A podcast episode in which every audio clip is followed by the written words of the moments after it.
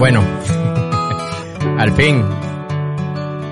Este es otro, otro de los episodios que, que habíamos platicado que íbamos a estar haciendo con artistas fuera de la foto. Creo que han sido bien recibidos los que hemos intentado y esperamos que este, sabemos que este va a tener. Soy fotógrafo en lo más profundo de mi corazón. Creo que lo llevas por ahí, va. Hoy está con nosotros un amigo que conozco desde Huiros y me da mucho gusto verlo porque tenía mucho tiempo. Bueno, habíamos coincidido un par de, una hora hace, hace unas semanas en Petén. Pero no te había visto en mucho tiempo, Alejandro Puga. ¿Hace cuánto no nos mirábamos vos? No sé, yo... Unos 20 años, ¿no? que posiblemente, posiblemente. Yo la última vez que te vi fue en un concierto en la antigua, pero solo te debía saludar un ratito. Obviamente no te vas a acordar, ¿va? Pero ¿Qué concierto fue, No recuerdo, brother, pero recuerdo que, que una de, una, una güerita estaba así como que quería que le consiguiera una foto firmada por vos y que no sé qué, y te llevé la foto, me la firmaste y, y aquella Pero era masivo, así. Sí, masivo, ah, masivo. No tengo muy buena memoria para esas ondas, pero sí. Yo soy fan del tambor, vos y de tu trabajo, aparte del cariño que se te tiene. a vos y a tu familia. Buena onda, buena onda. Yo Alejandro lo conozco desde Huiro eh, petenero, vos, familia petenera. P17. ¿Qué recuerdos tenés de aquellos tiempos de Petén totalmente distinto a lo que se vive ahora, vos? ¿Añorás algo de esas épocas? Ahora que vas eso estaba pensando, eso estaba pensando justo, no sé si ayer o hoy temprano, usted estaba pensando que ha cambiado tanto.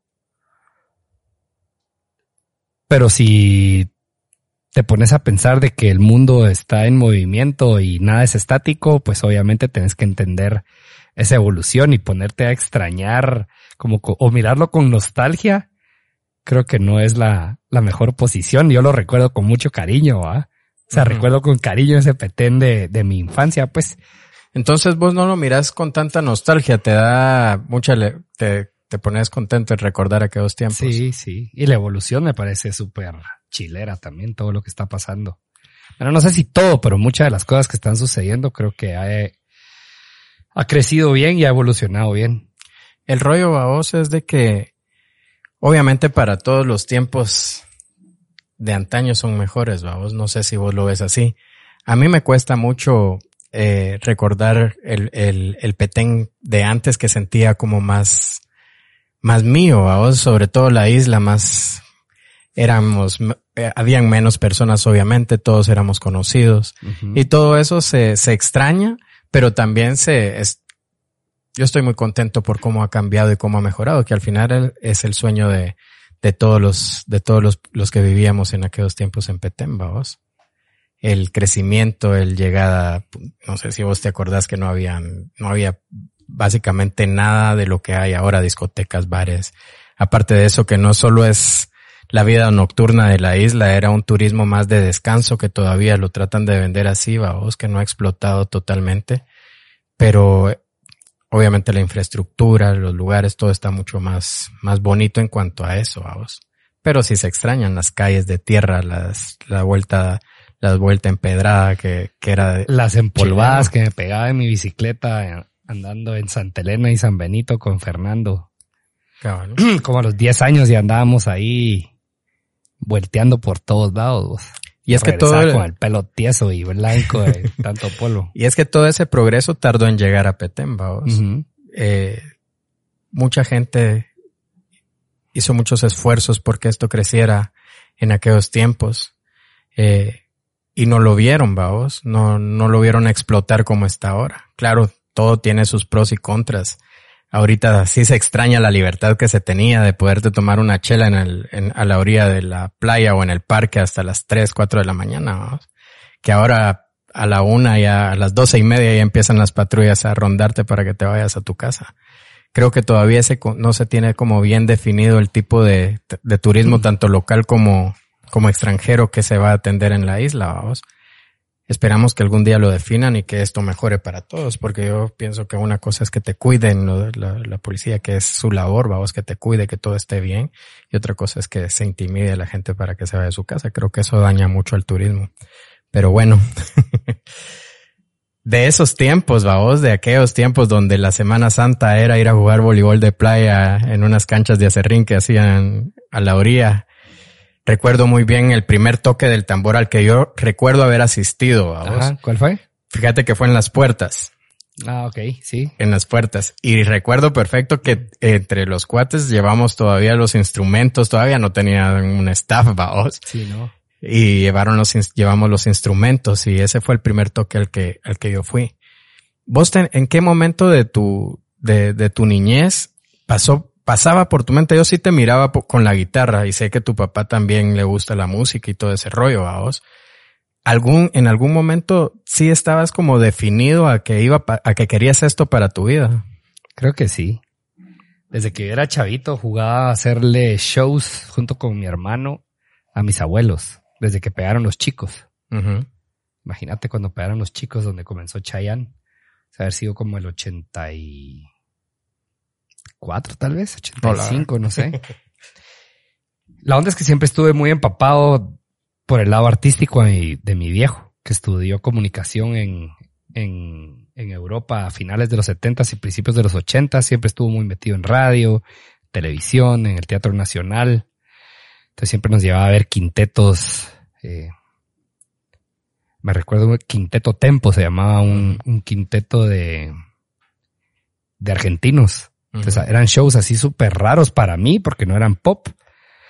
Pero como que me destaparon la cabeza a apreciar el teatro, la luz que tiene el teatro, Las, las sillas, eh, los camerinos, el techo, toda la arquitectura nos llevaba a ver películas al cine. Por ejemplo, venían películas italianas que suponía que no podían ver niños y me llevaba de 10 años a ver licas. Así que era para 15 años o 18 años y siempre así como, mira, si tienes alguna duda me decís. Entonces todo este rollo artístico siempre estuvo presente, era cuate de pintores, ¿ah? tanto él como mi mamá también, pero digamos a mi viejo le, como que le rindo el tributo de haberme metido el lado, de haberme metido, de haberme inculcado el, lado, artístico. y a mi mamá el lado empresarial. Siempre fue como más orientada a los negocios, ¿verdad? Por los hoteles y restaurantes y todo este tipo de cosas. Que tenías influencia de, de, las dos familias ahí, ¿verdad? Entonces eso creo que pues me ayudó a tener esta visión un poco más amplia de, del arte, que al final de cuentas si querés vivir de tu arte tienes que trabajar y duro y, ir evolucionando, ir creciendo, rodearte de gente que te ayuda a crecer. Así. Entonces, desde Wiro, desde que yo hacía los shows para mis abuelos, para mis papás, en la sala de la casa, y mi hermano era el manager, porque cabal él, bueno, él ponía la música, él hacía las luces, apagaba las luces, y yo pues performeaba enfrente de mi familia, y desde ahí. Y de ahí los viernes en la noche, ya cuando ya tenía un poco más de conciencia, porque yo me acuerdo, mi papá cuando vino de regreso de, de, de, este viaje, que fue a Alemania y Holanda, trajo más de mil acetatos o mil vinilos. Traía radionovelas, traía música de Bob Marley, de Billy Joel, de Duran Duran, de Neil Diamond, así un montón de música, vamos. Entonces eso también me llamaba muchísimo la atención, escuchar todas las noches música diferente. Me acuerdo de Nicola Divari, que es un, que es un cantante increíble italiano a voz. Eh, y así, y de ahí jugué a hacer un show cuando estaba en tercero primaria en el colegio y me fue increíble, eh, haciendo playback de dos canciones de Hombres G. y como que eso se quedó en mí. Pues pero yo recuerdo, Recuerdo haberte visto en un anuncio de tenis, creo que no sé si eran Bracos o... Ah, no, era Bubble Gummers. Pero estaba bien chavito, pues. bien chavito, haber tenido unos, unos siete años tal vez. Pues pero siempre fueron ustedes, tanto vos como tu hermano, muy pasionales. Recuerdo cuando jugábamos fútbol, eran así meros aguerridos y todo ese rollo. Siempre he pensado que para mantener una carrera en el arte aquí en Guate hay que ser eso. A vos hay que tener, hay que tener mucha pasión y amar mucho lo que haces para poder mantenerte y, tener una carrera que, que, que, realmente sobresalga y que se sostenga a lo largo del tiempo, a vos, porque es un, un área difícil en el, en el país y en todos lados. ¿Crees vos que ese carácter te ha llevado a sostener esta carrera, Alejandro? ¿Crees vos de que sí tiene que ver esto que traías desde Wiro, que eras muy apasionado y todo este rollo, a sostener esta carrera a lo largo del tiempo? Pues sí, creo que es uno de los ingredientes para, para haber llegado hasta acá. Obviamente hay muchos, ¿va? El hecho de que hemos hecho buenas rolas. Claro.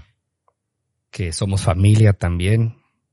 Que hemos aprendido a trabajar con gente que nos eleva el nivel. Fotógrafos, diseñadores, eh, patrocinadores, empresas de audio, productores. siempre como que estar abierto a que, porque uno no sabe todo menos en todas las dinámicas, ¿va? O sea, el director de arte pues tiene que hacer su trabajo, obviamente con el input del músico porque es el que le está dando vida a las canciones, pero esto de, de, de acuerparnos y de, de dejarnos ayudar por gente que nos quiere y nos conoce desde hace mucho tiempo ha hecho que, pues que, que subamos el nivel y podernos mantener hasta el día de hoy, creo yo. Yo recuerdo cuando de niños, vamos, este, a Alberto, yo le digo Alberto, para mí es Raulito, Raulito, Alberto, a, Jorge Mario, que es el otro hermano, que también es un músico muy bueno, a vos y a Ricardo. Ir a recibir clases a diario de guitarra. eran tus, eran, mis vecinos. Tus vecinos, va, de enfrente. Eh, no de enfrente, pero sí de la cuadra. Pero no de enfrente. No, porque ellos, no, no de enfrente pero sí en la misma cuadra, como unas cinco casas pues, ah, más abajo. Vos estabas más para las puertas. Más para las puertas, exacto. Enfrente de las puertas. Pero no en la esquina. No, una casa antes. Okay. No sé qué hay, a la par de los para amigos. Los que conozcan, que vayan a, a, la par, a la par de los amigos, no sé qué hay ahora ahí. Pero este sí los recuerdo muy bien, vamos. De hecho, estudiamos un año juntos ahí en el Santa Elena de la Cruz. Entonces sí ubico esto. ¿Vos recordás el primer paso para juntar a eso? Porque ellos son tu familia, son tus primos. Sí. ¿Recordás si salió de vos cómo fue ese primer acercamiento para, porque aquellos, bueno, ahora son rockstar, vamos, pero aquellos eran como mara más tranquila, pues. Sí. ¿Me entendés? Entonces no, no, estaban tan destrabados como, como otros. Sí, si los ubicas en aquel tiempo. Sí, eh, eran súper buenos y así como. Muy bien portados, vos. O sea, sí, vos también. La verdad es que. Sí. Eh, pasó mucho tiempo en que yo no viera que te tomaras una, una tuchela. Pues. Cabal. Pa, que sí. Sí. Entonces, vos sí recordás en qué momento diste ese primer paso. Sí, Diego Bocho tenía una banda que se llamaba Metáfora 4 como éramos cuates y somos casi a la misma edad, aquel me invitaba a los ensayos aquí por la zona 8, en una bodega. Y fui como a dos ensayos a vos. Y ahí me prestó un cassette o me regaló un cassette, no me acuerdo. Y al tiempo me dijo, vos, estoy triste, que ya tronó Metáfora 4, que ya no vamos a seguir, que no sé qué. Ahí me quedé pensando y no sé si al tiempo le dije, vos, mira, deberíamos de hacer una banda donde seamos todos peteneros, pues, 100% peteneros, ¿va? Te apuntás y me dijo, ah, órale, yo le entro. Y ahí le dije al Bull, mira, voy a hacer una banda, te apuntás, órale. Y ahí le dije al Kuzuko, mira, Kuzuko va a hacer una banda y vos vas a ser el bajista, así que comprate un bajo. El Kuzuko no sabía que era un bajo. Y compró un bajo y ya. Y, y se hizo el bajista y eso fue como en marzo tal vez. Y de ahí Raulito entró a finales de ese año, como en octubre, por ahí ya lo convocamos. Cabal el Bull me dijo, vos el que está tocando así. De a huevo. Ajá, que está tocando de a huevo es Raulito, es mi hermano, que no sé qué. Le dije, bueno, jalémoslo pues. Y ya, lo jalamos y ahí comenzó la onda. Y después, em, como al, no sé si al año o a los dos años, Diego tuvo una su crisis ahí existencial y Y se fue, se fue de Guate. Entonces nos quedamos un tiempo sin baterista y comenzamos a buscar hasta que, bueno, tuvimos varios eh, bateristas invitados hasta que encontramos al pelón. Luis Pedro. Ajá. Hasta que encontramos al pelón y por ahí ya se va toda la historia. Digamos, el primer toque fue mi casa para una graduación, oh, para la graduación de mi primo Fernando. Pero el, el, ya cuando ya estábamos digamos, queriendo profesionalizar la banda y que tomamos como el nacimiento oficial del tambor, fue el 18 de julio del 2002, que fue en los 15 años de mi prima, la hermana del Cuzuco. Oh, ya. Ya.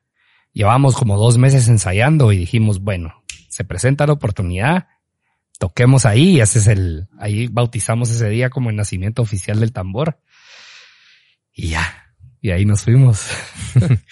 Pues fue- era un orgullo bien grande para, para los peteneros ver, haberlos visto iniciar y luego escuchar sus canciones en la radio. Yo lo tengo muy presente, muy presente cuando sonó Escalavera en la radio y, y, y que era en aquel tiempo todo el rollo del artista, no solo, bueno, internacional, mucho más, vamos, pero al artista local también se le admiraba mucho, se le valoraba mucho la, el que no tenías contacto, vos ahora siento que es mucho más fácil porque tenés este contacto en las redes sociales y todo te hace como que humaniza más al, al artista, ¿me entendés? En aquel tiempo toda la farándula y toda esta onda era como muy místico, como conocer a un jugador de fútbol de los rojos, una onda así, lo dimensionabas mucho más y que no conocíamos nosotros. A, a Petembo, sabes que no llegaban muchas bandas en aquel tiempo, vamos, y conocer ah, o tener, haber tenido contacto con un grupo que le estaba pegando y que se escuchara en la radio sus canciones era eh, de, mucho orgullo, vamos.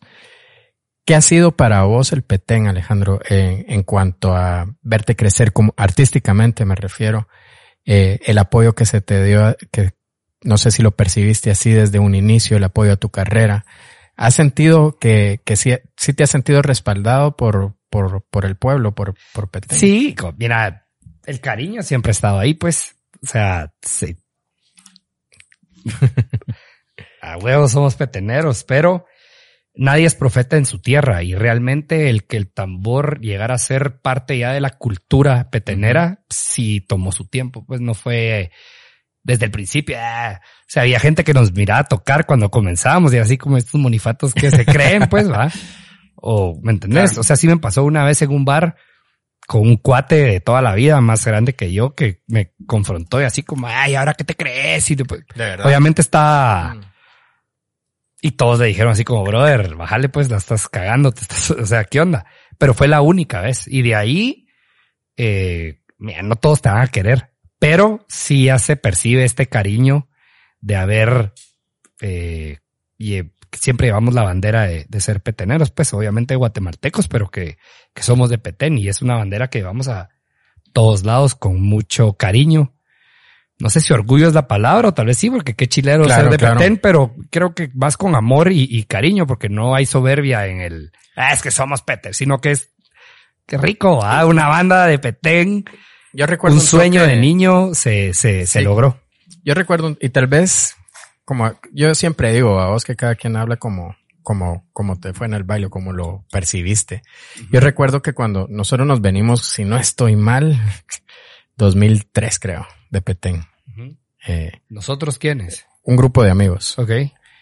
Y en ese tiempo, no sé si, no sé si ando cruzando ahí los, los, los años, no soy muy bueno para eso, bro. Ah. Pero ustedes tocaban en The Fog, en Carretera El Salvador, Sí. eso fue hace un chingo. Nosotros comenzamos a tocar en The Fog en el 2002. Ah, Tocamos todos 2003. los jueves. Cabal. Y recuerdo una vez que, que estaban, ustedes iban, no sé si iban a abrir un concierto ahí mismo, que iban a estar ustedes y viento en contra, no lo recuerdo bien. Ujú. Eh, era, nosotros fuimos a Fog cuando ustedes estaban iniciando, que todavía también habían veces que tocaban a, a- con casa llena y otras veces con, Sí, con poca que llegaba gente. poquita gente, sí, me ¿Va? acuerdo perfecto. Exactamente. Y yo recuerdo ese toque con viento en contra donde ya se empezaban a oír, eh, pues muy buenos comentarios de la banda, vamos, Ajá. de la música. Ya había, ya tenían su, su marita que se sabía las canciones y todo ese rollo. Entonces, no sé si estoy bien, pero eso siento yo que fueron los primeros, los primeros pasos aquí en Guate para, para dar a conocer a la banda. Porque no tocaban mientras otros hacían conciertos en zona 1, habían bares en zona 1. Ustedes no estaban dentro de ese, era un poquito más complicado asistir a un concierto del tambor. No sé si era mi percepción o si, o si ¿Complicado en qué sentido? ¿Como que Pues- no tocábamos mucho o qué? Yo siento que no tocaban en esos bares que eran más populares, se podría decir, vamos. Pues no sé, nosotros siempre tuvimos el circuito, tal vez otro circuito. O sea, no tocamos mucho en la zona 1 y eso. Eh, esos no fueron los primeros pasos. Para llegar ahí, nosotros ya llevábamos, bueno, por lo menos un año pero rockeando duro. O sea, nosotros ensayábamos todos los días de nueve de la noche a una de la mañana y tocábamos jueves fijo en The Fog y de ahí o viernes y sábado. Pero sí le entramos, bueno, un año sí se siente poquito a vos, pero nosotros le dimos a a matacoche, o sea, sí le metimos candela así de, bueno, ensayar es ensayar, vamos. Y a componer es componer y a tocar es a tocar. Y así como tuvimos buenos toques, tuvimos malos y malos, malos. Así que nosotros decíamos, ah, ya no nos podíamos a reponer y pues pensábamos que se nos caía el mundo encima cuando teníamos un mal toque y Roberto así como, no, muchas, así son, así es el mundo empresarial, va, a veces te va bien, a veces te va mal, pero levanten la, levanten la cabeza y sigan. Y de ahí ya comenzó a fluir esta magia donde en los toques, pues por obviamente por la influencia que teníamos de ser peteneros y estar muy pegados. Se acuerda que cuando éramos niños se miraba más la televisión mexicana que, claro, ¿ah? esa influencia de Belice, de la comida, de la punta, de la soca y todo este rollo. Y con toda la influencia también que traían nuestros viejos, voz de la música que habíamos escuchado, pues obviamente el tambor tocaba algo diferente que no había en Guate, pues que no había sucediendo, que no estaba sucediendo en la ciudad capital. Entonces yo creo que esa mezcla y eso exótico y eso diferente hacía que, aparte estábamos en la U, ya, yo estaba en la UNIS, en la UNIS hay un, o habían un montón de mujeres.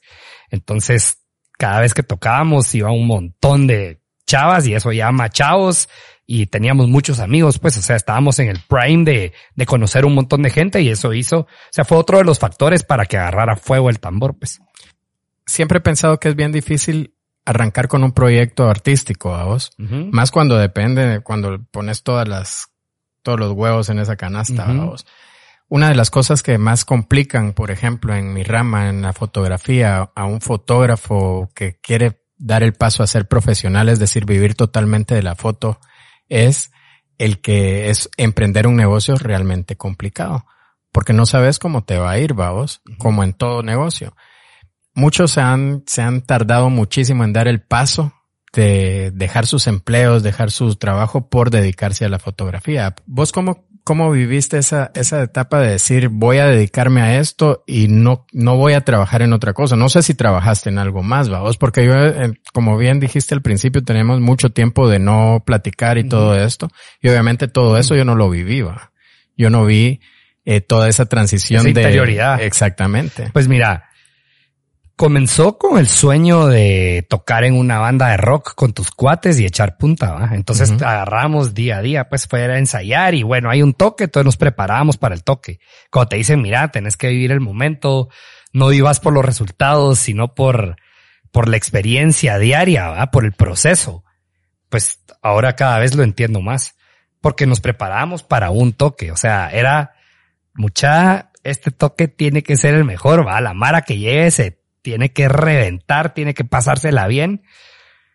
Y eso era. Entonces no estábamos pensando en, ah, o sea, sí que rico vivir de la música, pero eso se fue dando poco a poco. O sea, nosotros ensayábamos en el segundo nivel de mi casa y era un buicio y mi mamá pensaba que era un juego, pues. De repente se fue, se fue volviendo real. ¿Lo imaginaste alguna poco vez a poco. en ese momento? Sí. O sea, sí quería que sucediera, pero no me afané en el hecho de quiero que sea así, no, sino que démosle. Sea, era ensayar todos los días de 9 a 12, pues, o a una de la mañana. Sacando una rola o sacando un redoble o lo que fuera. Entonces yo creo que fue el, disfrutar el proceso y que, y que sí fue, sí se vio un crecimiento y una evolución relativamente rápido, ¿va? Del 2002 de decir, en julio 18, decir, mucha, estamos fundando esta vaina oficialmente. A dos años después, Escalaver en la radio y número uno a nivel nacional, ¿va? Pero como te digo, sí fueron dos años intensos de, de trabajo y de sueños y de componer y de quedarte afónico porque todavía no sabes cómo cantar, va, vos no sabes cómo usar tu instrumento y de que te enfiestaste mucho y que, ¿me entiendes? O sea, estuvo, estuvo chilero, pero creo que tiene mucho sentido el disfrutar el proceso. Ya. Sí, muchas veces se pierden los objetivos cuando no disfrutas el proceso y, y, si no lo disfrutas ves todo como más complicado y más largo. ¿vos? Es como cuando pues entras a estudiar una carrera y si te pones a pensar en que te faltan cinco años no lo vas a lograr nunca. No, y mira, si tenés la inquietud, lo chilero es probar, pues. Porque hubo un montón de bandas que comenzaron con nosotros y que ahora ya no existen, pero qué rico haber dicho, ay, mucha yo toqué y tal vez mi rollo no era ser bajista, pero era ser ingeniero, pero me la pasé bien en ese momento, ¿va? Y ya estuvo, pues. Pero si te quedas con ese remordimiento de ni siquiera haberlo intentado, creo que ahí sí está más difícil. Claro, como dicen que el fracaso cuando es por, por buscar tu pasión no es fracaso, vamos, porque siempre lo intentas con, con, con cariño y con amor a, lo que estás haciendo. Nunca lo vas a ver con un fracaso y eso es lo más de a huevo de esto, de disfrutar los procesos como vos decís. Vos, cuando presentaron el disco ya se miraba que era una banda diferente, vamos. El primer disco. El primer disco, Ajá. ¿verdad? Que yo recuerdo que la presentación fue en Tical Futura. Sí. La producción fue muy buena. A mí me impactó, vamos. O sea, el entrar a eso, lo que pasa es que era de verlos en los bares. Yo no había ido nunca a otro, a otro concierto masivo de ustedes. Bueno, creo que fue a uno, no recuerdo bien los lugares, pero ya había ido a uno, pero no con una producción tan grande. A mí me llamó mucho la atención, te decía, la producción y todo ese rollo. ¿Cómo lo vivieron vos? El primer disco complicado porque, por lo menos para mí, porque ensayábamos en mi casa. Y todo era en mi casa y esa era, era como la, la oficina del tambor. Entonces cada vez que salía una noticia en la prensa o en la radio o lo que fuera, estábamos viendo muy intensamente porque queríamos que obviamente el concierto fuera un éxito. Y era un batazo bastante largo el hacer una presentación con un primer disco en Tical Futura. O sea, entonces fue bastante presión. O sea, no fue tan placentero desde mi punto de vista el hecho de hacerlo ahí porque era demasiada presión la disquera se, se emocionó a vos, la disquera sacamos escalavera, se emocionaron, lanzamos Watch It, funcionó, después te necesito y ya estuvo, va, vamos con el disco y vamos a ticar futura y hagámoslo en grande. Uh -huh. Y fue lo que fue, estuvo chilero, pero yo me disfruté mucho más el segundo disco, Alborada. Porque ya, ya habíamos probado un poco de lo que era tener éxito y ya podíamos, por lo menos yo ya estaba disfrutando todo el proceso, ¿va?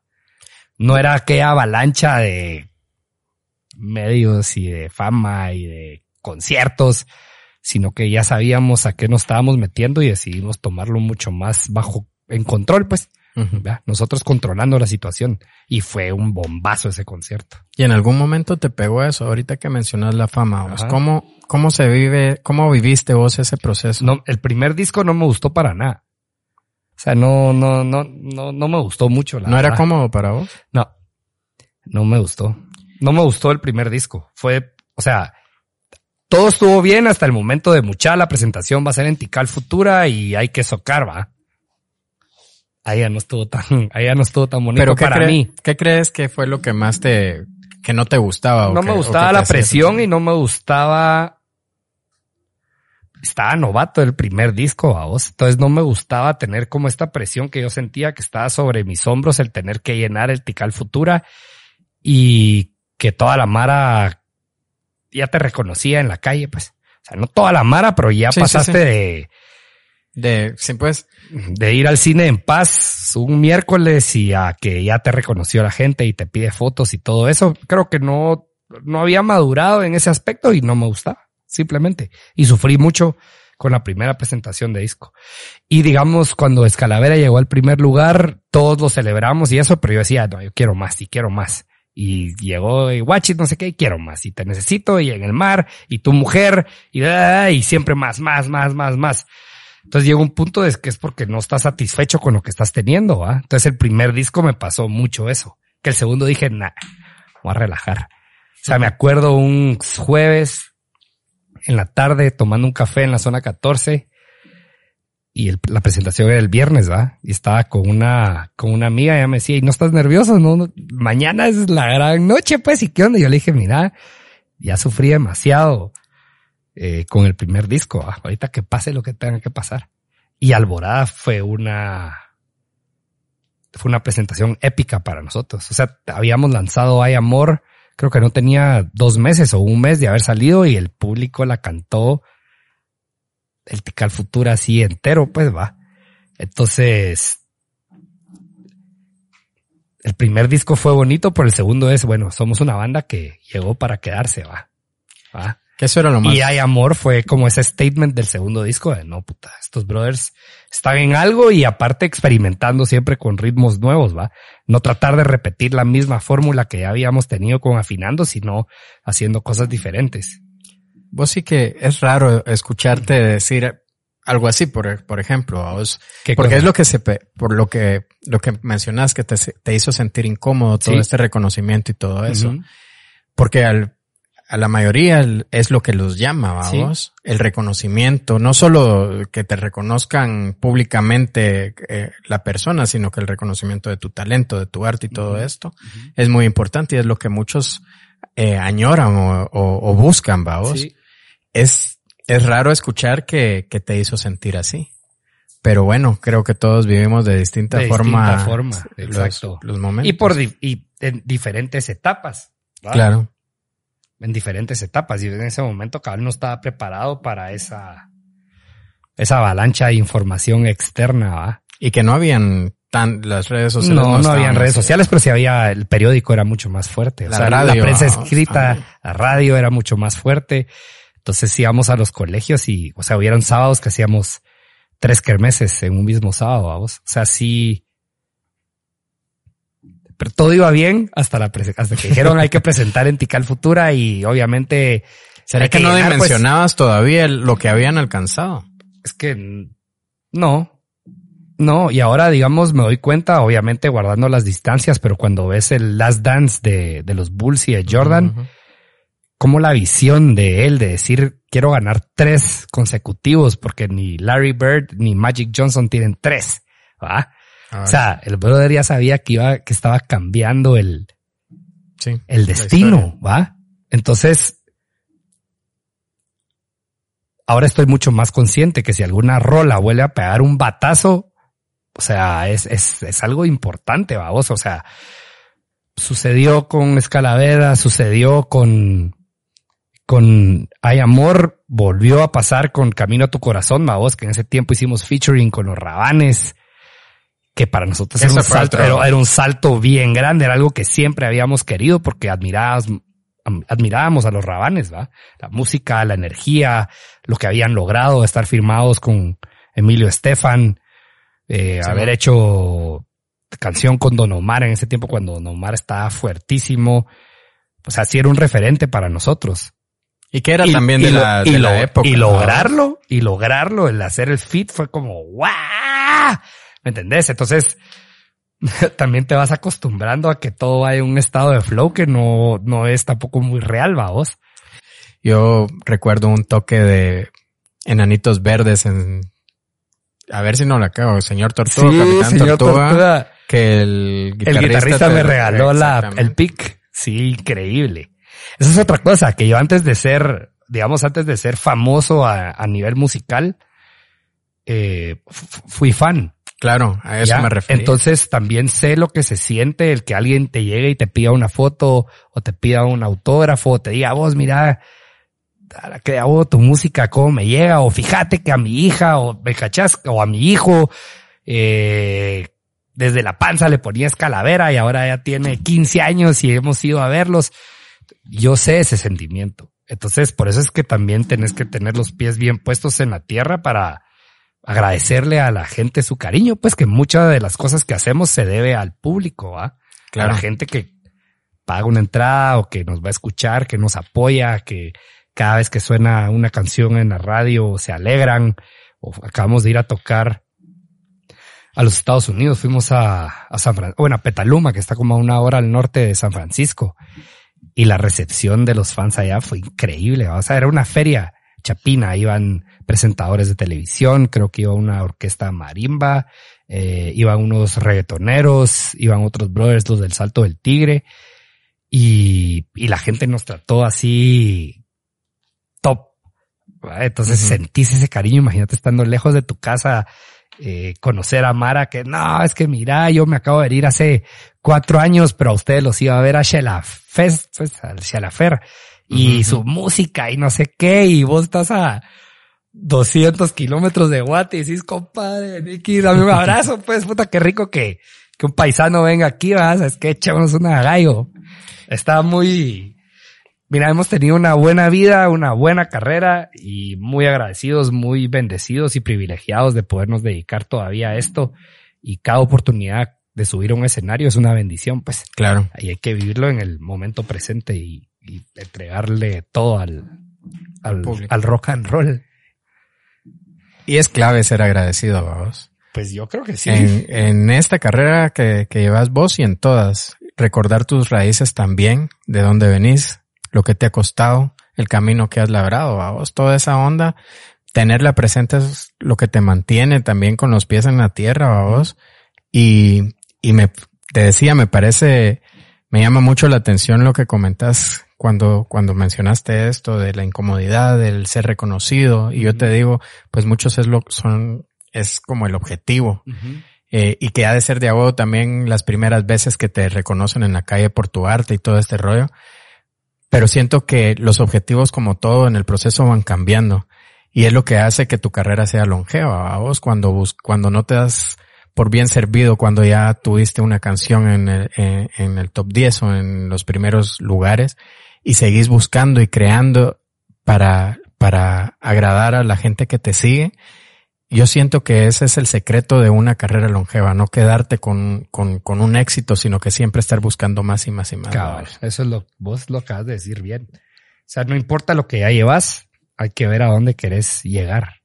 ¿Va? O sea, no trabarte en tus glorias pasadas, pues, de que, ah, no, yo soy. O yo fui, va. Yo, yo no, siento que eso es lo que más seguir triste. soñando y seguir haciendo y, y seguir agregándole valor a, a Guate y al mundo, pues, porque al final de cuentas hay mucha gente que sí está escuchando, que sí está pendiente de lo que haces, que se proyectan mucho con el arte y con la carrera del, del tambor. Hay mucha gente que nos tiene mucho cariño. La verdad es que sí.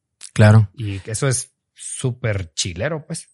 Y han perdurado y han y, y también han caminado al jun, eh, en conjunto de una generación, vamos. Que ese es otro ahorita, rollo. Ahorita ¿vaos? ya cambiamos de generación, obviamente, porque porque sí, sigue sonando nuestras rolas en las discotecas, vaya, ahora son chavitos de 17 años que las cantan, pues. Pero ¿cómo has vivido esa transición vos? Porque, por ejemplo, vos, vos ves a Maná ahorita, uh -huh. que es, obviamente, ten, antes de que ustedes estuvieran, pero Maná es una de las bandas que más hate reciben de parte de su mismo público, ¿vos? de parte de, de, los mexicanos, por ejemplo, Ajá. donde siento yo que no habían definido todo este rollo, si eran rockeros, si eran poperos, qué era lo que es lo que al final terminaron siendo, eh, y que sacaban éxito tras éxito tras éxito de todos los discos de Maná, ¿vos? pero ahora los ves y sí, mucha Mara ya no los ubica las nuevas generaciones, vamos. Uh -huh. Y entonces apelan mucho a la nostalgia, a seguir cantando los temas viejos. Ya es muy difícil que un tema nuevo de ellos eh, sobresalga. ¿Cómo, cómo? Maná, Maná, ya tiene los hits que necesita. pero para, esa es la para, onda. Para siempre. Pero entonces ya no, sí, pero tenés que tomar una decisión en cierto momento. ¿Qué es lo que ha pasado sí, con seguir, muchas bandas? Seguir haciendo tiempos? música nueva Mira, Maná es tan odiado porque tiene tanto éxito. Así como hay billones que los quieren, pues hay algún par de millones que los odian, vamos. Lo que pasa es que lo negativo resuena mucho. Lo negativo resuena mucho. Claro. El hate suena, porque es fácil, vamos. Es fácil criticar, pero no es fácil hacer. No es fácil crear, pero tirar piedras, sí. Cualquiera puede hacerlo, pues, o sea, pero no sé. Maná es un, es un buen tema. ¿Cómo hacer para renovarse, va?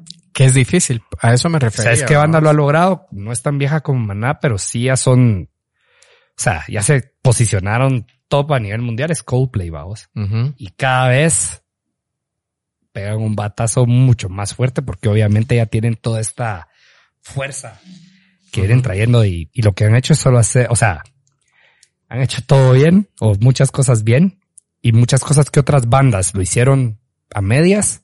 Coldplay lo potencia pues como que en esteroides, va. O sea, llegó YouTube a Argentina y antes del show pusieron de música ligera y la Mara enloqueció y viene Coldplay y no la ponen, sino que ellos la tocan, la tocan. y el, el, el, brother la canta. Entonces, en México por, también la rompieron. Por ahorita. poner un ejemplo, ¿ah? invitaron a Fer también. Entonces, le han puesto esteroides a, a, casi todo. Entonces se vuelve un show insuperable, pues. O sea, y que son una abandona, vamos. O sea, desde el primer disco, cuando escuchas Coldplay es otro.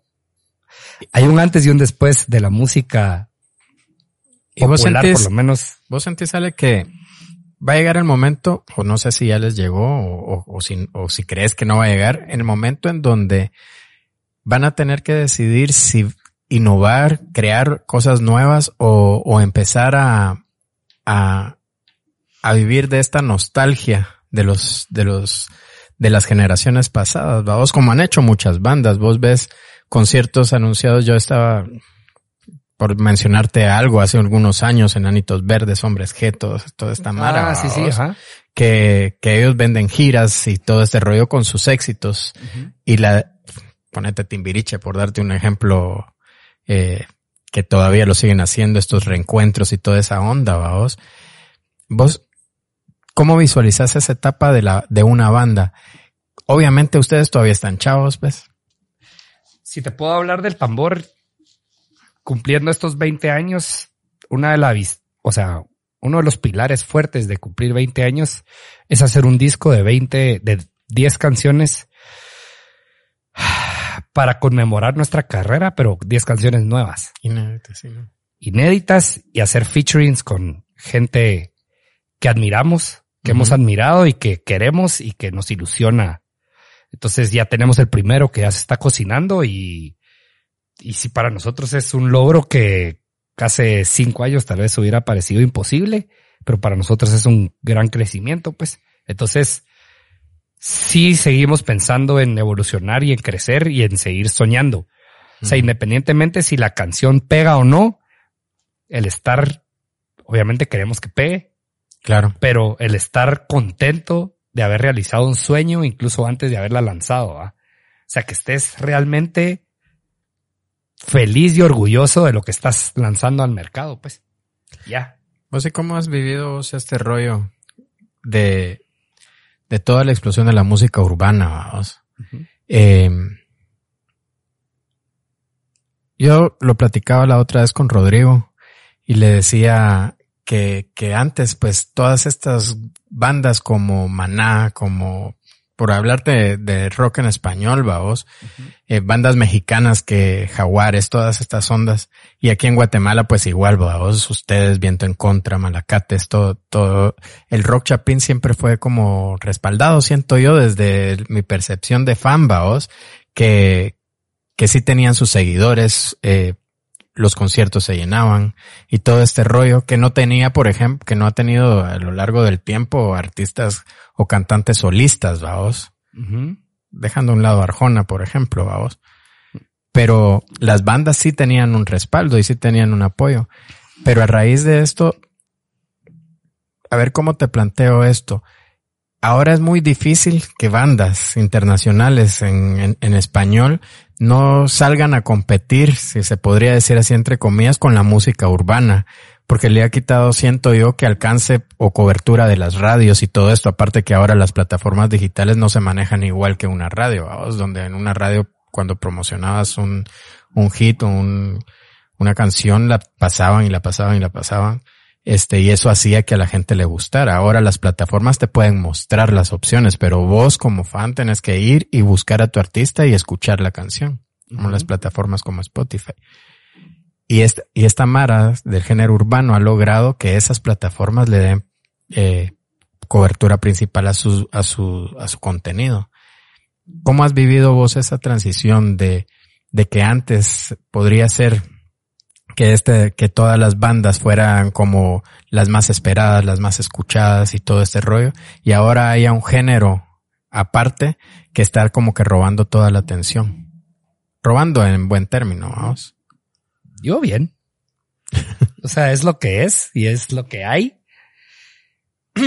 y me parece que hay súper buenos exponentes de, de reggaetón. O sea, Mara increíble, va no es mi género favorito, digamos, no lo consumo a diario o por lo general no es lo que escucho en el carro. Pero sí lo escucho de vez en cuando y sí me parece que hay buenas rolas y que hay buenos artistas y que hay buena música ahí, vos le están metiendo coco así. ¿Qué crees que han hecho Duro, diferente pues. vos, el género? Buena pregunta. No sé si es diferente. Yo creo que esto, sea, esto viene desde hace ratos, ¿verdad? O sea, para mí, por lo menos desde el general y todo eso comenzaron a construir. Porque antes decían es que el general es reggae y no, reggae no es, pues. O sea, va. Es reggaetón. Pues no sé si es reggaetón, No, pero reggae no es. O sea, no era Peter Tosh, no era los Wailers, ¿verdad? No, No, era, reggae no no. era eso. O sea, reggae, por lo menos al- para mí no. Vico sí, eh, el flaco y el chombo y me cachas, hubieron un montón Claro. que fueron aplanando y ahorita obviamente el género explotó y reventó y es lo pop ahorita, es lo popular al final de cuentas, es lo que está sonando en todos lados. Pero yo lo he vivido bien, yo creo que hay espacio para todos. O sea, hay bandas mexicanas increíbles como Camilo VII, está Siddhartha y también tienen, o sea, tienen, también turean pues y tienen sus escenarios y tienen su rollo. ¿va? Simplemente el reggaetón fue masivo, pues así heavy, pero todo bien con esos brothers. Todo bien, bien hecho, bien hecho. Y que acá no ha, esto tiene, no sé si tiene que ver con, con, con, con la cultura en general, vamos, pero los exponentes urbanos de acá de Guate tampoco es que tengan como el, el, el apoyo de, del público nacional, vamos. Sigue siendo lo, sí, No yo siento que a nivel nacional sigue siendo lo mismo. Eh, Me refiero a, a que sí, sí, to- no sé si ahora hay bandas nuevas, todo esto de la pandemia también vino a parar mucho el, crecimiento. Pero contra, contra toca y he visto fotos y he visto publicaciones de que se le llenan los, los conciertos, vos. Entonces tal vez solo ha ido cambiando un cacho el mercado, tal vez, tal vez no es un Tical Futura, pero sí es otro venue donde llegan 200, 500, no sé. Entonces se ha ido acomodando la cosa. Pero No es- sé, está Jesse Baez, que era de Easy Easy, ahora está en México, en Los Ángeles, no sé qué, ya Ujú. rompiéndola a nivel internacional.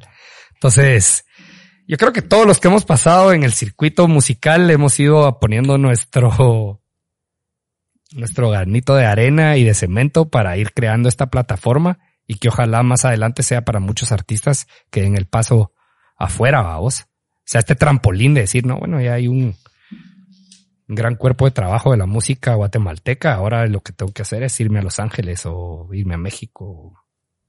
Sí, a cada quien nos toca condiciones diferentes y cada quien hace lo que puede con lo que tiene. me llama mucho la atención este rollo de, de las bandas nacionales.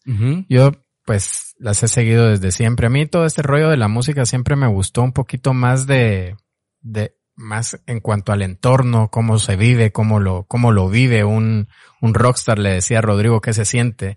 Aquel hablaba mucho de estos festivales de independencia en Shela, vamos, Ujú. que pararte en un escenario de esos, pues muchas veces es increíble eh, ver una cantidad de gente de, de esa magnitud, vamos apreciando algo que, como vos de- bien decís, empezaste haciendo en el garage de tu casa. Ujú. ¿Vos has sentido en algún momento que ya la hiciste, que ya tocaste, como, como se puede decir eh, popularmente, ya tocaste el cielo con, con, con tu arte y con lo que, con, con tu pasión? Yo creo que han habido momentos eh, importantes o cúspides o momentos donde tocamos el cielo. Eh, Es que se vale el término, fíjate. sí, pero, pero, pero no, yo, los- yo creo que no solo sueños. tiene que ver con tocar frente a 30 mil como en el Claro. festival de Shela, sino como te digo, el ir, el haber ido a San Francisco y tocar para, no sé qué, 700 personas y que se siente ese cariño a vos. O sea, para mí fue, hay un antes y un después de ese show, como hay un antes y un después de uno de los toques que hicimos en The Fog con Viento en Contra. Hay un antes y un después de cuando le abrimos a Tito el Bambino y a los Rabanes. Hay un antes y un después de Afinando, un antes y un después de Alborada. Yo creo que hay que, hay que vivir el presente y saber que cada momento es único e irrepetible y no estarlo comparando con nada, porque si voy a tocar a un bar donde caben 400 personas, pero tocamos para con Daddy Yankee donde hubieron 15 mil, o sea, la energía es totalmente diferente, vamos, pero cada uno es especial en su contexto y en su momento. Entonces creo que sí han habido momentos súper importantes. Eh, la, o sea, yo viajé a Panamá a grabar la voz principal de Vuelve, porque no nos había gustado cómo quedó en Miami. Y el día que yo llegué había un festival en honor a un acordeonista panameño y me invitaron los, los productores del disco, que eran los hermanos Gaitán, porque ellos iban a cantar una canción ahí. Y ahí me dicen, mira, va a estar Emilio de los Rabanes, pues, y desde ahí se me mete la, me rayé la cabeza y no, es que en la rola de Camino tu Corazón, el featuring tiene que ser con Emilio, porque habíamos dejado un espacio en la canción para, habíamos pensando habíamos pensado Aldo Ranks o La Factoría o alguien así, ¿va? Porque Camino a tu Corazón es como tempo y queríamos que un latino le metiera candela, pero cuando dijeron ahí va a estar Emilio, yo enamoré a toda la gente, hasta los luminotécnicos, ¿va? Fueron la primera banda nacional que tocó con Rabanes, los que hicieron una colaboración. Sí, fuimos los primeros. ¿Y vos te acercaste? Llegó Emilio y yo estaba con los dos productores. Entonces vino él y le dijo, mira, te presento a Ale del tambor. Ah, sí, de Guatemala, Simón. Me reconoció porque habíamos tocado varias veces con ellos. Entonces se recordaba.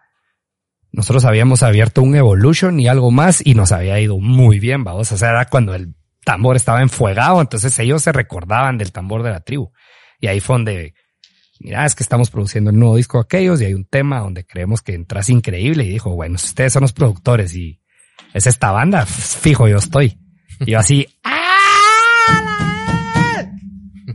Todavía teníamos Blackberry en ese tiempo y le comencé a mandar a todos, mucha Emilio ya está ahí, que no, no puede ser. O sea, se volvió una locura, vamos.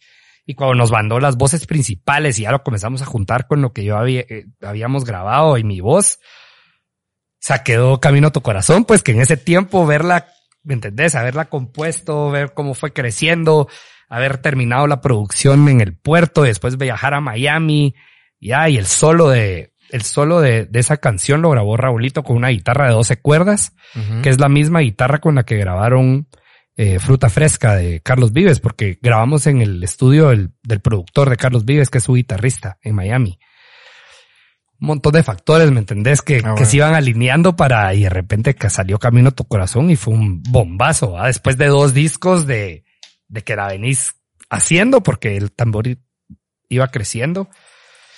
Chileros, o sea, y ahorita pues vamos por más, vamos, como te digo, volver a hacer un disco que nos haga soñar y que nos haga crecer, que nos haga aprender, que nos una y que, que ojalá el público disfrute, pues. Seguramente, vamos. Ojalá. Vos, todo, todo este rollo, todas nuestras vidas, vamos, son como una, siempre lo he dicho, como una montaña rusa, vamos, que te subiste, andas en bajadas, subidas, te sangolotea y luego para. Y hoy, en este día, vamos, cuando te paras y volteas a ver todo lo que has vivido, ¿qué sentimiento te genera vos? ¿Estás satisfecho? ¿Estás feliz? ¿Crees que has vivido un sueño con todo lo que has construido hasta ahora? Porque, mano, eh, que ya vamos a tocar un poquito el tema de redes sociales, vamos. Pero la Mara que no te conoce no sabe todo lo que has pasado. ¿Me entendés? Sí, sí. Toda, toda la piedra que han picado y todo el camino que han recorrido para labrar esta Y personalmente también cosas bien fuertes, ¿va? Claro. Del lado personal, eh, también cosas bien fuertes que, que ayudan a, a moldear a esta persona que se subió en escenario y que no se está quejando porque el sonido está malo, ¿ah? ¿Me cachas? o sea, yo me siento privilegiado realmente y, y he visto a mucha gente hacer unos berrinches sobre el escenario porque no se escuchan o porque no sé qué y, y yo no, o sea, te venimos de un montón de cosas, pues, va. Claro. Va, de, Así es.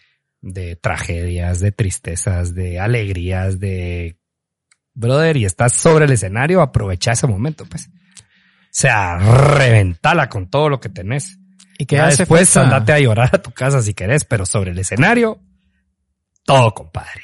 Y que te, y, y que te han pasado cosas duras, vos, y, y yo que te conozco desde Wiro, obviamente, eh, perdimos, como bien lo dijiste, mucha comunicación o contacto durante muchos años, pero tu esencia sigue, brother. Y eso me tiene contento hoy porque te veo la misma persona entusiasta, contenta, sonriente. Así ha sido siempre, man. Eh, así ha sido siempre y, y eso se valora y, y, y, yo te felicito por eso, porque a pesar del éxito conseguido, seguís siendo la misma persona, vamos. Gracias. Eh, la verdad es de que sí me sorprende gratamente, te lo digo, de verdad, y te felicito por eso. Buena onda. Pero ¿cómo te ves, mano? ¿Estás satisfecho? ¿Te sentís realizado como artista? Me siento privilegiado, o sea, siento que hemos tenido una buena carrera, yo he tenido una buena vida, vos, con, con mis cagadas y mis errores y mis vainas, pero siempre tratando de, de mejorar. Eso es lo importante, el poderte desapegar de esta primera persona que está experimentando todo y decir, no, brother, ¿qué, qué estás haciendo mal? Pues, va. Si quieres que te vaya mejor, tenés que mejorar estos puntos que todavía, estos, tenés que apretar estas tuercas que todavía están flojas, porque el crecimiento nunca para, vamos. Ya, ahorita volví a meditar, eh, trato de meditar por lo menos una vez diaria y así consistentemente todos los días. El volver en la pandemia me descuidé un montón. Ahorita estoy volviendo a hacer ejercicio. Estoy haciendo baños de hielo a diario. que te metes en un congelador. Simón, compré un mi congelador ahí y todo. y, y es, para mí es increíble y cada quien tiene sus trips, ¿va? y eso es parte de mis trips y me gusta. Ese ayuno intermitente todavía. Estoy, ahorita estoy retomando otra vez el ayuno intermitente. Lo más que he pasado sin comer fueron cinco días. Hola. Ya lo repetí dos veces y repetí tres veces o sí, creo que tres, cuatro días. Y el cuerpo aguanta, pues, pero me cachás, es, es, ese reto es mucho más mental que físico. O sea, esos retos son mucho más mentales que físicos, pero también te preparan a decir, brother, lo que me, lo que venga, yo voy a poder con eso, pues, ¿va? Te, te da mucho carácter el, el, ayunar, el meterte en el hielo, el que te den verga en redes sociales, el que te estés con una infección de garganta que no puedes ni hablar, pero tienes que cantar y al final el toque sale, me cachas, el... No sé, me pasó, tocamos en diciembre y no, no tocó Raulito, no sé dónde estaba, entonces me tocaba tocar a mí solo la guitarra, cosa que casi nunca pasa y me dio una migraña en la prueba de sonido, pero así terrible, o sea, tuve que ir a comprar eh, una inyección para migraña, me la tuve que inyectar yo y me tuve que ir a mi casa a descansar, vamos. O sea, no pude, yo dije, no, aquí voy a esperar la prueba. O sea, no pude probar y en la noche el toque estuvo increíble. Entonces, si uno empuja y está el dolor, pero te aguantas y lo superas, yo creo que todo lo demás que viene está, bueno, el dolor o el miedo. Si aguantas y empujas, del otro lado está todo lo bonito, a vos. Claro. Y eso, o sea, nos ha tocado. ¿Te sentís más, te sentís más fuerte mentalmente, Os? ¿Crees que, que, que, todas las cosas que has vivido han forjado un carácter más fuerte? Seguro, seguro. Seguro, y tal vez en el momento no lo entendés. En el momento decís, no, hombre, no quisiera que esto estuviera pasando. y después te das cuenta que no. O sea, si tu esencia es buena y ahí es transparente, es buena, querés hacer bien, las cosas al final resultan, pues. Obviamente, como te digo, hay que entenderlas y despegarte un poco de esta primera persona y decir, bueno, o sea, sí sucedió esto, ¿por qué sucedió? Ya, en dónde me tropecé, o en dónde la cagué, o en dónde no me expresé de una mejor manera, o qué pudimos haber hecho mejor, pudimos haber ensayado, pudimos haber preparado mejor tal y tal cosa, lo que sea. O sea, debía haber tomado menos cervezas, yo qué sé, a vos, pero, o sea, se puede aprender, pues, y si quieres estar siempre como que eh, shineando tu ser, como que dándole mantenimiento para ser cada vez una mejor persona, se puede. O sea, esta, leer, meditar, ¿verdad? Claro. Esta onda de, del, del rollo artístico es como, a mí me encanta, vos. O sea, nosotros yo jamás imaginé que iba a ser fotógrafo, o sea, fotógrafo, jamás en mi vida.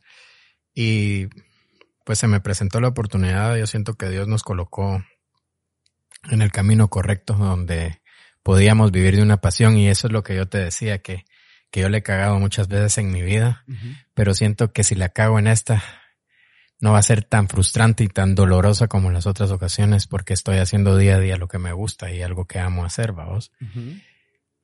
Pero es vivir del arte, vamos, vivir eh, en, en, yo lo comparo mucho esto con vivir en un sueño donde haces todos los días lo que te gusta y te pagan por hacerlo. Sea, eso no cualquiera tiene esa bendición o esa fortuna. Pero también lleva otras, otras consecuencias como tal. A mí me llamó mucho la atención tu proyecto potente, vamos. Y me llamó tanto la atención porque yo ya tenía eh, por mucho tiempo, de, de hecho desde la pandemia, a mí siempre me, me ha gustado hablar, vamos, y expresar mis ideas. Y lo decía la otra vez que una de las frustraciones más grandes es cuando te gusta expresarte y que tú, y, y, que lo que digas no tenga eco, vamos, que, que no lo escuche nadie y que a nadie le importe. Ahora tenemos la ventaja de podernos crear estos canales de comunicación donde puedes alzar la voz y puedes expresarte, vamos, para bien o para mal, pero lo puedes hacer. He visto muchos podcasts de no solo guatemaltecos, sino eh, mexicanos, sobre todo eh, en español, vamos, donde critican mucho esta explosión de podcast y a mí me parece genial porque que tengas la oportunidad de crear este canal y dar a conocer ideas, pensamientos con los que puedes o no estar de acuerdo, es genial, vamos. Todos tenemos la libertad de expresarnos. Claro, con el cuidado debido porque estás hablando en, un micrófono que va a estar grabado y que una cagada se puede dimensionar muy grande. Esto lo quiero tocar por encimita porque yo siento que ya te disculpaste ya diste las explicaciones necesarias para poder continuar y poder hablar de otras cosas, vamos. Pero yo te decía, seguí con tu proyecto. ¿Dónde quedó ese proyecto, Ale? ¿Dónde quedó potente? Eh, que llevabas 13, 14 episodios y que traía una fuerza a vos porque estaba creciendo. Que es bien complicado esto de los podcasts, vamos. Porque por mucho que quieras invitar y te parezca interesante la plática, no a todos les parece igual, vamos pero el crecimiento es como muy, se puede decir lento. El tuyo iba muy bien. ¿Dónde pues quedó este proyecto? Ahorita lo voy a retomar. Ahorita lo voy a retomar. Justo hoy tuve una llamada con un, con un brother para agendarlo. O sea, sí va, va a seguir. Ya tengo a varias personas apalabradas. Eh, a mí no me, o sea, no sé si verlo como complicado porque no estoy ahorita tras los números a mí he sido fan de los podcasts desde hace varios años ya, de principalmente de Joe Rogan, vamos, o sea, y te digo principalmente porque Rogan se me hace un brother súper completo, o sea, hace artes marciales, es comentarista de la UFC, hace stand-up comedy, ¿me entendés? Tiene, tiene una empresa de suplementos eh, para deportistas, o sea, tiene un gimnasio donde entrena y entrenan sus amigos y este rollo tiene el podcast. Entonces se me hace una persona bastante completa y cada una de sus pláticas sabes que va cargada intelectual y emocionalmente, pues no es un, no es alguien que está haciendo un podcast porque, solo porque sí, porque quiere números. O sea, el brother tiene algo que decir, ¿ya? Entonces, yo creo que es eso, pues, yo creo que tengo algo que decir y me gusta platicar con gente que admiro y con gente que quiero y creo que eso le agrega mucho valor a, a la sociedad. Así. Eso es lo que siento. Igual así como la música también agrega mucho valor, vos. O sea, si lo haces de una forma positiva, es un arte. Yo creo que los podcasts también es un arte. Y principalmente creo que tiene mucho que ver con la, con la persona que, que lo conduce, pues que haya que haya viscosidad ahí, vos, que haya vivencias, que haya rock and roll, que hayan cosas que contar, vos. Entonces, claro, claro. Eso. Y yo creo que está bien que haya un montón de podcast y, y que la gente haga lo que quiera hacer y que eche punta, vamos. A mí me parece. Muchas gracias por haberme invitado aquí. Claro, claro. Desde hace ratos. Buena onda. Eh, a mí me parece genial, bro. Te cancelé, te cancelé una vez porque estaba súper enfermo. Sí. Y todavía sigo un poco así, pero sí no podía venir, vos. Está. No, hombre, no Pero ya estamos aquí. Sí, y qué día huevo. La verdad es de que te decía, yo seguía mucho tu proyecto y yo sí, cuando, cuando pasó este, todo este rollo, a mí lo que me gustaría saber de esa, de esa situación, Ale, sin entrar mucho a, a, detalles, ¿cómo lo viviste y cómo lo vivió tu familia, vos? Duro. ¿Cómo lo vivió Fue complicado porque yo nunca había, nunca me había visto en un, escándalo a nivel mediático en Guate, ¿va? Y fue escalando hasta, porque sí estuvimos asesorados, mucha gente que me quiere y que nos quiere, nos apoyó a vos. Poca gente lo hizo pública su, su apoyo, pero mucha gente estaba ahí. Obviamente estamos en un país súper complicado que da miedo dar la cara a vos, pero sí tuve, y quiero mencionar a Carlos Peña, que fue Ah, uno de los que, mencionar, eh. que dio un paso adelante y dijo, mire muchacho, yo lo conozco, yo sé que no es su esencia, puede que se haya confundido y que es un tropezón, pero de eso a que lo juzguen de tal y tal y tal, ¿saben qué? O sea, no es así la onda, pues. A- regresando a tu pregunta, fue complicado. O sea, sí fue, sí fueron dos semanas de, de tormento, hasta que también dije yo, no, o sea, no soy eso que están diciendo, pues, o sea, no. Y mi carrera me respalda, 20 años de estar tureando por todos lados y para mí llevar el nombre y la bandera de Guate siempre en alto a vos desde lo más profundo de mi corazón. Entonces, fuck it. O sea, no es así y no se vale tampoco. Y ya. Y no. Vos y es que, y es que el, y es que el asunto con este tema de la cancelación o las, eh, o, o- o todo esto que envuelve los podcasts ahora, es de que de una plática, por ejemplo, ha pasado mucho a vos, a otros compañeros, donde de una plática de dos horas agarran tres minutos y, y lo descontextualizan. No estoy diciendo que sea el caso a vos. Yo creo que desde que te, te lo repito, desde que pediste disculpas, siento que entiendo de que sabes que cometiste un error y, y ya va vos. Pero en otros, en otros casos sí se ha visto esto. Y el, y, y es triste, va vos, cuando se agarra, cuando le pasa esto a, a, a compañeros que hacen este tipo de contenidos y que lo hace más difícil de desarrollar, vos, porque estás pensando que era que no te llega a la cabeza ese, ese rollo de no equivocarte con, con cómo te expresas. A mí me critican mucho que digo babos y me ponía alguien en, en TikTok, creo que fue, me empezaron a poner así como que babos, babos, babos. O sea, burgués que no sé, y yo le, yo digo, mano, hasta sería estúpido de mi parte ponerme yo a discutir si soy burgués sabiendo de dónde vengo, lo que, lo que he conseguido con mucho esfuerzo. Y una forma de hablar o una forma de expresarme no, no, no me va a definir como persona, vamos. ¿Va? ¿Vos? Entonces yo entiendo que ese, ese tipo de, le hace daño a esto, vos, porque todos están es- intentando construir algo que le favorece. Por ejemplo, en este espacio, los, que- lo- yo he sentido mucho respaldo del gremio fotográfico, vamos porque mucha Mara está agradecida por el contenido. Esto está hecho para fotógrafos. Obviamente ahorita estamos tratando de, de motivar a gente que conozca historias de éxitos. Queremos traer cantantes, artistas, bandas y todo este rollo, vamos. Pero en un inicio estaba hecho para fotógrafos. Y vos no sabés la cantidad de fotógrafos que me ha escrito agradeciendo el contenido, porque esto no se tenía antes, vamos, la cercanía con los, cuando nosotros empezamos también miraba yo a Iván Castro como una eminencia, vamos, o a Alan Bencham, o a muchos que han pasado por acá que, que tienen carreras impresionantes y que jamás pasó por mi mente después de haber estado en la sala de mi casa en las noches practicando fotografía sin tener una base, un maestro o algo así, que me iba a sentar a platicar con estos cracks, vamos.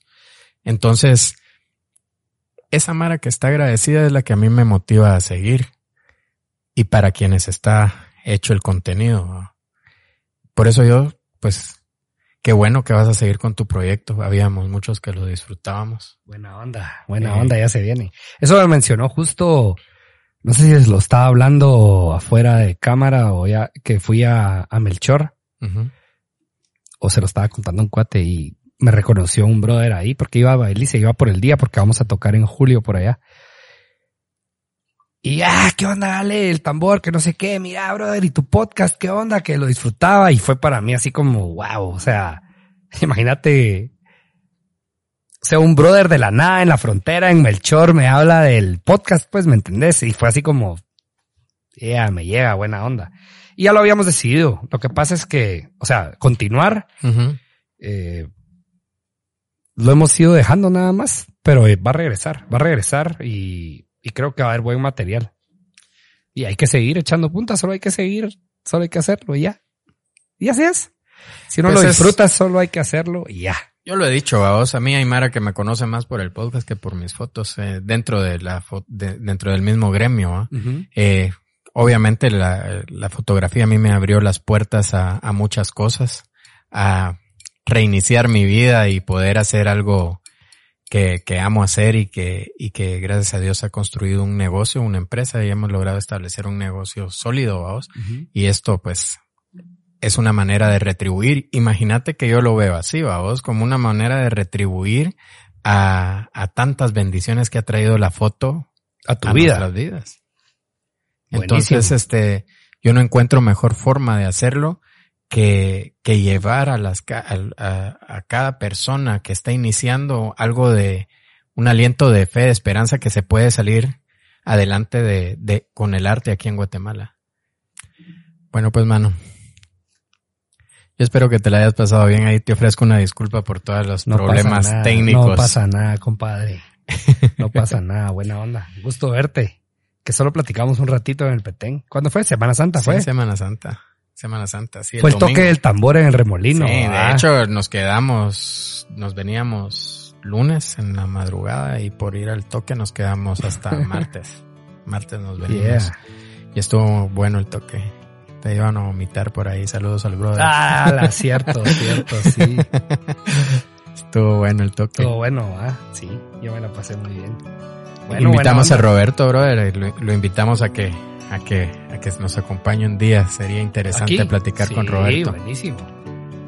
Te agradezco mucho, ¿viste? Ya sabes. De verdad. Y onda. te repito, estoy muy contento de verte. De verte bien, de verte feliz. Buena onda. Y que sigas siendo la misma persona que, que conocimos desde Güeros. Buena nota. Buena onda a todos por ver. Esto fue Back.